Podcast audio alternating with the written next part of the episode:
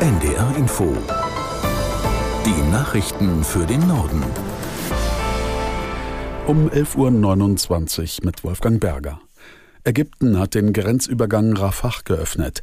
Zum ersten Mal seit Beginn des Nahostkrieges durften Menschen den Gazastreifen verlassen. Auf ägyptischer Seite wurde ein Feldlazarett aufgebaut. Dorthin sollen etwa 80 Schwerverletzte gebracht werden. Aus Tel Aviv Julio Segador. Medienangaben zufolge soll es auch ausländischen Staatsbürgern erlaubt worden sein, den Gazastreifen zu verlassen. Das meldet die Nachrichtenagentur AFP. Dutzende von Ausländern und Menschen mit doppelter Staatsangehörigkeit hätten den Grenzübergang überquert, hieß es. Ebenfalls Medienangaben zufolge soll die Grenzöffnung auf Vermittlung Katars möglich geworden sein. Unterdessen gingen die schweren Gefechte zwischen dem israelischen Militär und der Hamas am Morgen unvermindert weiter. In der Nacht wurden neun israelische Soldaten in einem gepanzerten Wagen Wagen durch eine Panzerfaust getötet.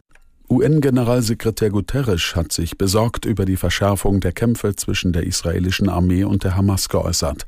Guterres betonte erneut, oberste Priorität müsse der Schutz von Zivilisten haben. Die Menschenrechte seien eindeutig und könnten nicht ignoriert werden.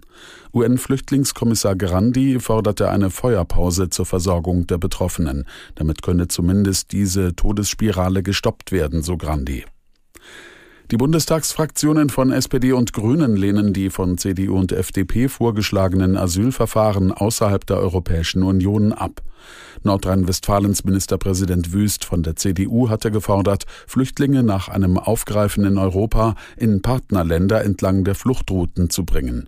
Aus Berlin Philipp Brost. Die parlamentarische Geschäftsführerin der Grünen, Mijalic, wirft Wüst vor, Lösungen zu fordern, die nicht dem EU-Recht entsprechen. Der Rheinischen Post sagte sie, der Vorschlag würde das Asylrecht faktisch aushebeln. SPD-Fraktionsvize Wiese weist darauf hin, dass auch außerhalb der EU rechtsstaatliche Verfahren gewährleistet werden müssten. Daran seien schon die Innenminister der Union gescheitert. Vielversprechender sind aus seiner Sicht die Verhandlungen von Innenministerin Faeser auf EU-Ebene, die Asylverfahren in Zentren direkt an den europäischen Außengrenzen durchzuführen. In Großbritannien hat eine internationale Konferenz zum Thema künstliche Intelligenz begonnen. Zwei Tage lang beraten Regierungen und Tech-Konzerne über die Risiken neuer KI-Anwendungen und den künftigen Umgang. Auf der Teilnehmerliste stehen unter anderem US-Vizepräsidentin Harris, EU-Kommissionschefin von der Leyen und die deutschen Minister Habeck und Wissing. Dazu kommen Vertreter von Google, Meta, OpenAI und X, vormals Twitter. Deutschland will sich für internationale Spielregeln beim Einsatz von künstlicher Intelligenz einsetzen.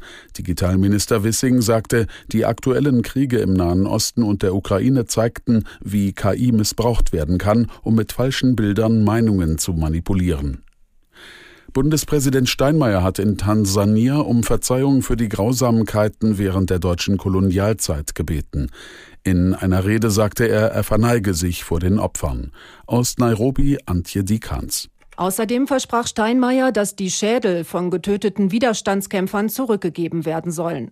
Die sterblichen Überreste waren von den Kolonialherren als Trophäen mitgenommen worden. Die Nachfahren der Opfer fordern seit langem ihre Rückerstattung. Der Bundespräsident sagte außerdem, dass Deutschland und Tansania gemeinsam die Kolonialzeit aufarbeiten sollten. Dabei geht es vor allem um den sogenannten Maji-Maji-Aufstand Anfang des vergangenen Jahrhunderts, als sich mehrere Volksgruppen gegen die Deutschen zusammenschlossen. In der Folge kamen nach Schätzungen von Historikern bis zu 300.000 Menschen in Tansania ums Leben. Die meisten verhungerten, weil ihre Felder zerstört worden waren. Nach der schweren Ostseesturmflut in der Nacht zum 21. Oktober wird in Schleswig-Holstein heute beraten, wer für die Kosten aufkommt. Die Landesregierung und die Kommunen planen einen gemeinsamen Wiederaufbaufonds, an dem sich auch der Bund beteiligen soll. Betroffene sollen Darlehen bekommen, wenn sie eine Überbrückungshilfe brauchen oder die Versicherung nicht zahlt. Die Sturmflut hatte in einigen Yachthäfen sowie an Deichen und Stränden teilweise massive Schäden verursacht. Flensburgs Oberbürgermeister Geier sagte auf NDR Info, er gehe von Kosten zwischen 10 und 15 Millionen Euro aus. Das Treffen heute sei ein guter Schritt, unbürokratisch und rasch Hilfe auf den Weg zu bringen. Zum 1. November treten wieder einige neue gesetzliche Regelungen in Kraft. Unter anderem werden die Rechte von Fluggästen gestärkt. Außerdem sollen Rechte und Qualifikationen ausländischer Fachkräfte in Deutschland leichter anerkannt werden. Aus Berlin Uli Haug. Mangelhafte Produkte, verspätete Flüge oder unzulässige Kontogebühren. Künftig sollen die Verbraucherschutzverbände gesammelt rechtliche Ansprüche gegen ein Unternehmen einklagen können. Das heißt, Betroffene müssen nicht mehr selbst klagen, sondern können sich einer Verbandsklage anschließen. Die Bundesregierung setzt damit eine EU-Richtlinie um und erhofft sich eine Entlastung der Justiz. Ab November soll außerdem die Einwanderung von Fachkräften einfacher werden. So muss beispielsweise der Berufsabschluss künftig nicht mehr in Deutschland anerkannt werden.